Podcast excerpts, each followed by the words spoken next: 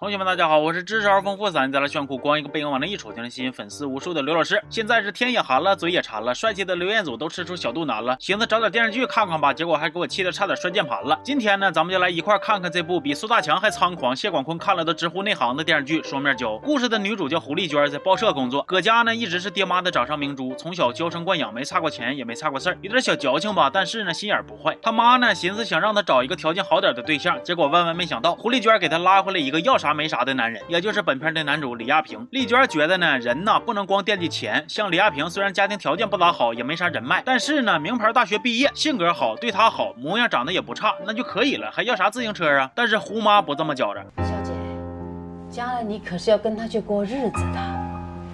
性格，性格当几张老人头用啊？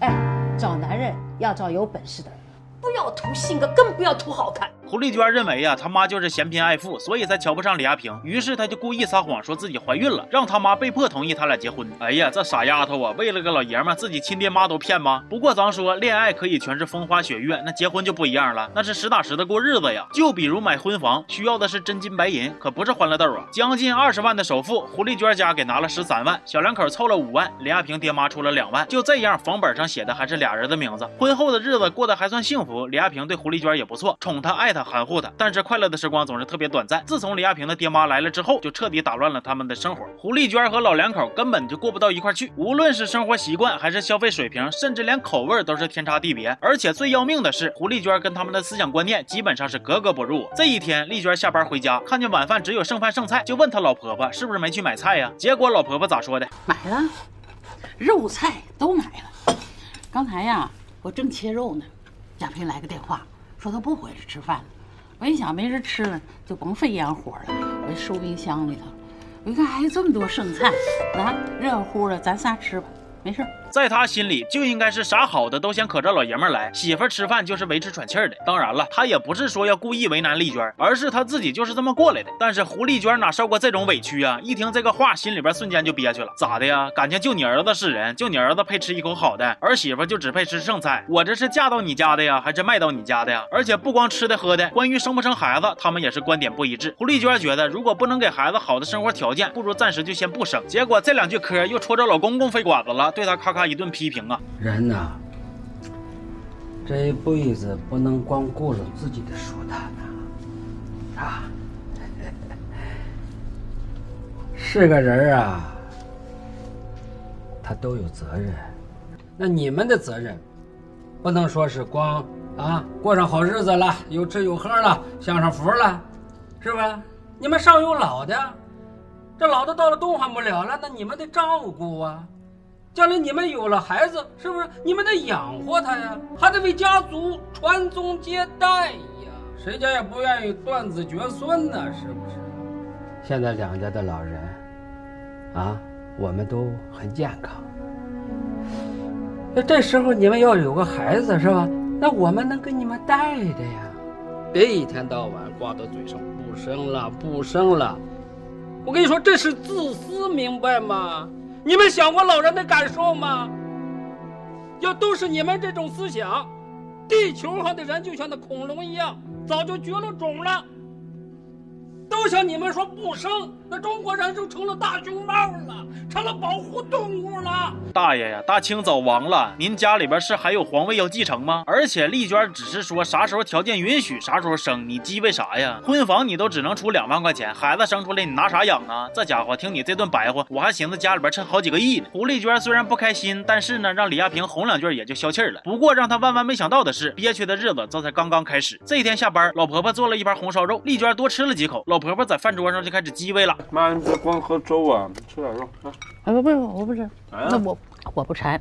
我少吃一块，我儿子就多吃一块。你说啥？当妈的心呢，真的不吃。哎呀，你吃块肉，缺这一口肉呢。我真的不吃啊！大妈呀，您要是怕儿子不够吃，就多做点呗。这咋自己抠抠搜搜的，还赖儿媳妇吃的多呢？而且不光明面上搁一人，背后还跟李亚平告黑状，讲究丽娟。我的妈呀，那碗肉我切了二十八块，你吃了八块，你爸吃七块，他一个人就造了十三块。那碗肉。要是在家里，我兑点菜，我跟你爸能吃一个礼拜。你说这日子要那么吃，那得多少伙食费？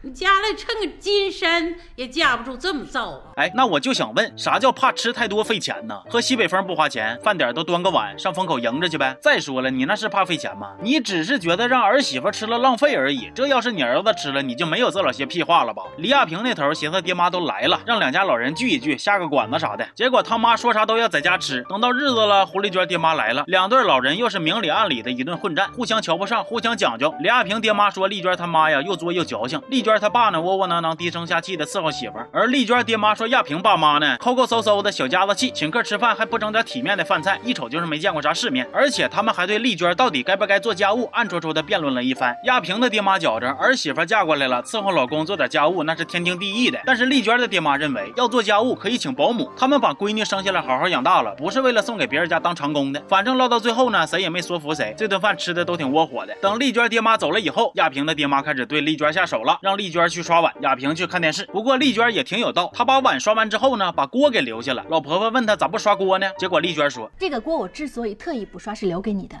因为凭我对你的判断，锅底还有两滴油，你完全可以留着再炒一盆菜。胡丽娟其实心里边不明白，为啥老婆婆能在她的家里心安理得的对她指手画脚呢？为了这些事儿，小两口还吵了一架。最后李亚平哭了，丽娟心疼她，答应就算是为了她，也尽量不再跟她妈产生冲突了。而丽娟不再发生冲突的办法，就是在外头能熬多晚熬多晚，跟姐妹们吃饭、逛街，或者去健身减肥，反正就是不回家。那咱说这样式儿的话，老婆婆能消停点了吗？no no no！老婆婆又换了个角度给儿子递小话，这老人可真够难当的了。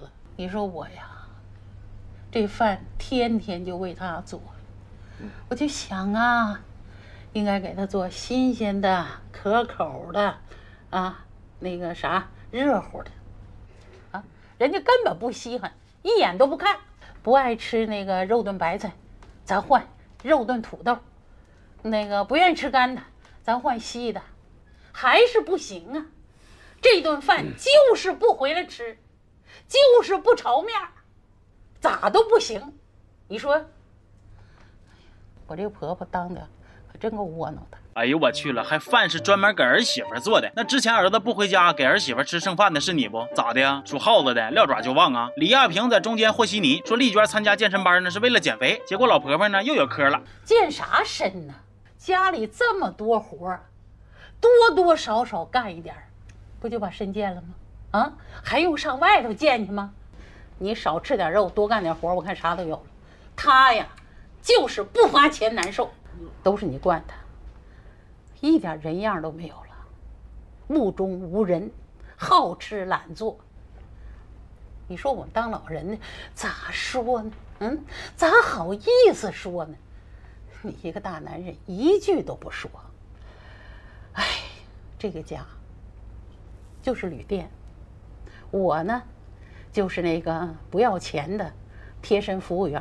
好家伙，同学们快看看啊！这老太太多会唠嗑，先是说自己咋咋不容易，咋咋为了儿媳妇着想，然后又说儿媳妇咋咋不领情，咋咋不懂事儿，咋咋欺负她这个老婆婆。哎，就这个话术，林有有看了都直呼内行啊！李亚平夹在媳妇和老妈之间有点顶不住了，于是跟他姐通气儿，把他爹妈骗回老家。丽娟这下乐了，寻思终于能过两天消停日子了。结果还没等她美呢，就发现自己怀孕了。本来吧，怀孕是好事，家里老的小的都把她当祖宗似的供起来。老婆婆也说不走了，说要伺候她。但是让他们万万没想到的是，没过两天，孩子没了。她问医生，是不是因为前两天自己跟老公深入交流了一下，所以才把孩子整没了呀？医生说呢，可能是因为这个，也可能是因为其他的原因，说不好。虽然医生说不好，但是李亚平那一家呢，可都是认定是他的错。毕竟当初说要交流这个事儿是他提的呀。丽娟流产了以后，李亚平爹妈立刻把他自己撂下回老家了。而李亚平呢，习惯了被亲妈伺候的日子，短时间不适应，也开始对丽娟横挑鼻子竖挑眼的。不过这一天，李亚平却突然献殷勤，给丽娟做了一大堆好吃的。你们以为这小子是良心发现，要对自己老婆好点了吗？哎，你们想多了，他是帮他姐找丽娟借钱的。原来呀，他姐夫在的那个工厂的厂长要找他们投资，说是之后有分成，利润非常高。目前他姐跟他妈凑了八万，还差十二万，想让李亚平入股。那李亚平哪有那钱呢？小两口的存款加一起也就两万，所以他就把这个歪心思打到了老丈母娘那儿。丽娟一开始是强烈拒绝的，但是被李亚平哄了几句之后，有点扛不住了，去跟爹妈借钱了，而且借的还是给他哥买房的钱。本来以为这下能消停两天了，结果又来一个噩耗，咣当，李亚平他爹得了肺癌，要来治病了。丽娟再一次跟着忙前忙后。亚平在医院呢找了一个据说是嘎嘎厉害的大夫，结果那个大夫呢各种乱收费，下的药也贼拉邪乎。本来丽娟说不在这治病了，换个医院，但是亚平呢就跟魔怔了似的，非得在这治，还觉着丽娟呢是因为小气心疼钱，不拿老公公当爹，想要看他爸病死。哎呀，你可不愧是你妈的亲儿子呀！那边老婆婆一看老头住院了，得有人守夜呀。哎，李亚平不行，心疼啊，又上班又熬夜的，身体不行。但是儿媳妇可以。哎呀，这老太太呀，黄世仁人都没你鸡贼呀。那丽娟肯定是不能干呢。就别的不说，她身为儿媳妇给老公公守夜，那晚上老公公要是有个屎有个尿的，她咋解决呀？说花钱请护工，哎，你舍不得，就想让儿媳妇当免费苦力，那你咋想的那么美呢？结果丽娟这前脚刚走，老两口后脚就炸毛了。不是有这么当晚辈的吗？还说呢，一个姑爷半个儿，一个儿媳妇咋也得半个姑娘啊？你说咱们啥都知不上？咱俩出去说。走，就在这儿说吧。哎呀，怕我听见是不是？我耳朵不聋，眼也不花，你就全当没他这个人不就行了吗？亚平还打着光棍不就完了吗？什么女人呢那是？啊！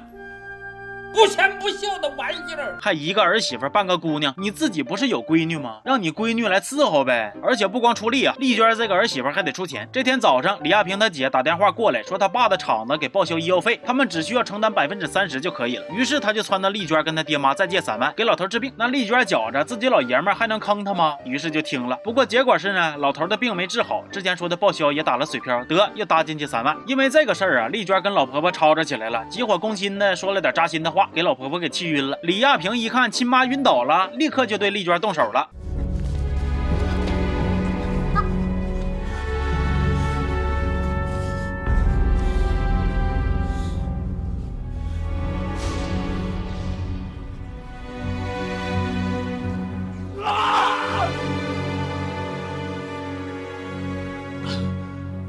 挨打之后，丽娟搬回娘家住了，而李亚平他爹那头因为没钱继续治疗了，于是就回家放挺了。那边丽娟得知老爷子从那个医院出来了之后，又给李亚平介绍了一个医生。结果他们几个去了之后，人家医生说他们之前让人给坑了。他可是有名的弹一刀啊！对，他是做手术非常有名，可我爸这次没开刀。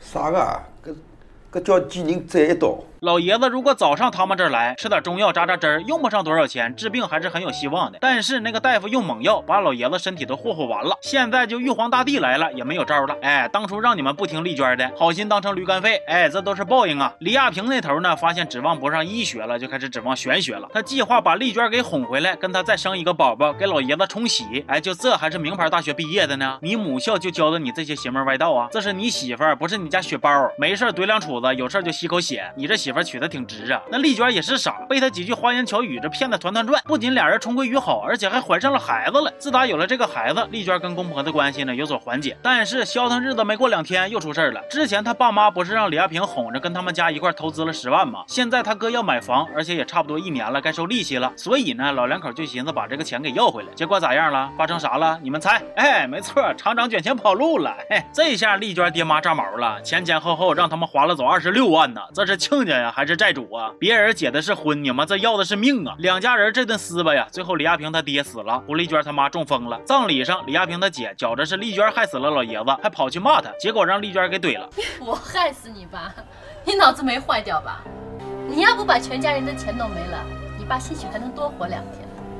你别想把屎盆子扣在别人头上，给自己找轻松。你不但害死你爸，你害得我妈现在还在医院里躺着，这笔账我还没给你算，你跟我急？不着急，慢慢的，咱们法庭上见。我手里反正有你老公写的借条，上面清清楚楚写着借款并付利息。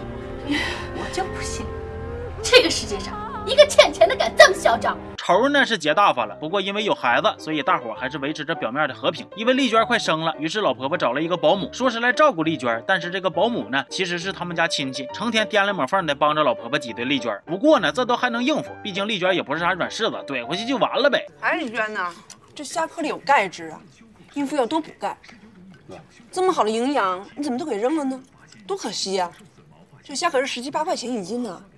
就这样好了了，来，营养和钙都给你，你慢慢吃啊。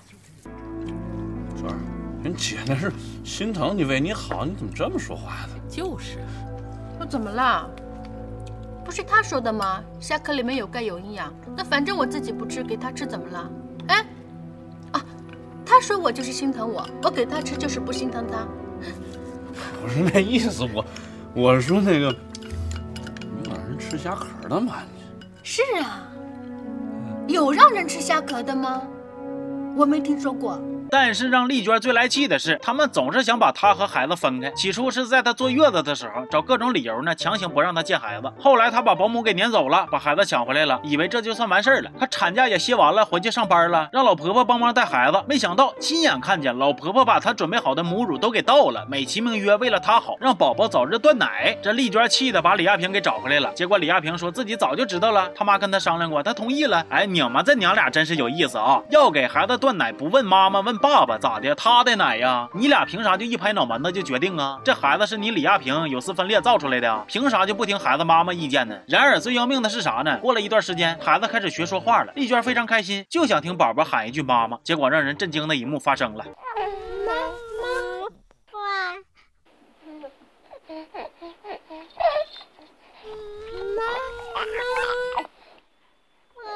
丽娟这下彻底毛了，说啥都要把老婆婆给撵出去了。那李亚平能干吗？要走你走，我告诉你，丽娟，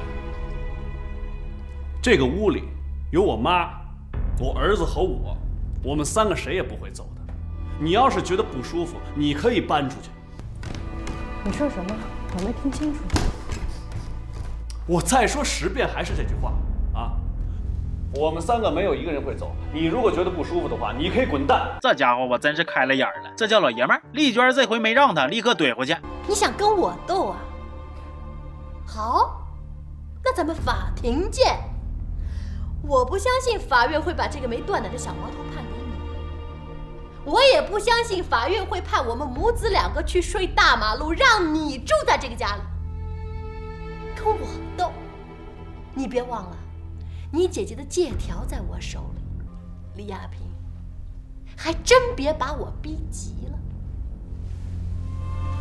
你要真把我逼急了，我不但连本带息我要把钱拿回来，我还要你继续付按揭、付抚养费，让你的儿子跟别的男人姓，管别的男人叫爸。李亚平一听这话，瞬间急眼了，铁拳朝着丽娟就挥下去了。那丽娟再刚，她也是个女的，根本就打不过她，只有挨打的份儿啊！就在全家乱作一团的时候，孩子从屋里边爬出来，从二楼掉了下来。孩子的受伤终止了大人们的打斗。故事的结尾呢，丽娟和亚平分开住了。这一天，亚平来找丽娟，原来老婆婆得病快死了，想见见她和孩子。最终在亚平、丽娟和孩子的陪伴之下，老太太过世了。据说当初呢，电视剧是拍了两个结局，一个是比较圆满温馨的结局，另外一个呢就相对残忍，是根据小说来拍的。丽娟在那再次的家暴之中呢，被李亚平给打死了。不过导演觉得呢，剧的结尾不想整得太沉重，于是选择了相对来说呢比较好一点的结局。这部《双面胶》上映于两千零七年，说实话呢，现在来看呢，依旧是觉得无比真实。你爱情可以是两个人的事儿，但是婚姻呢，一定是两个家庭的结合的事儿。就像丽娟和亚平，他们两个选择结婚的时候，那一定是相爱的。而且在亚平爸妈来之前，他们其实也过得很好。但是公婆来了，不一样的生活习惯，不一样的消费观，又缺少沟通和交流。起初可能只是一些小问题，比如早饭吃什么，晚饭做什么，买衣服花多少钱，儿媳妇干不干家务等等等等。单拎出来吧，其实都是小事儿。但是你架不住这所有问题，就像滚雪球似的堆积呀。而作为丈夫和儿子的李亚平，却在中间只是和稀泥，不解决问题，甚至一味的让妻子顺从母亲，激化两方的矛盾，以至于矛盾呢越积越多，最后就酿成大祸了。其实这样子的老爷们那是最气人的。据不客观的统计啊，婆媳关系的恶化，百分之九十七点六都是因为家庭中丈夫没在其中协调处理好。希望同学们在找另一半的时候呢，也能擦亮眼睛，别让生活磨没了爱情。行，那这期就先到这儿了。我是刘老师，咱们下期见啊。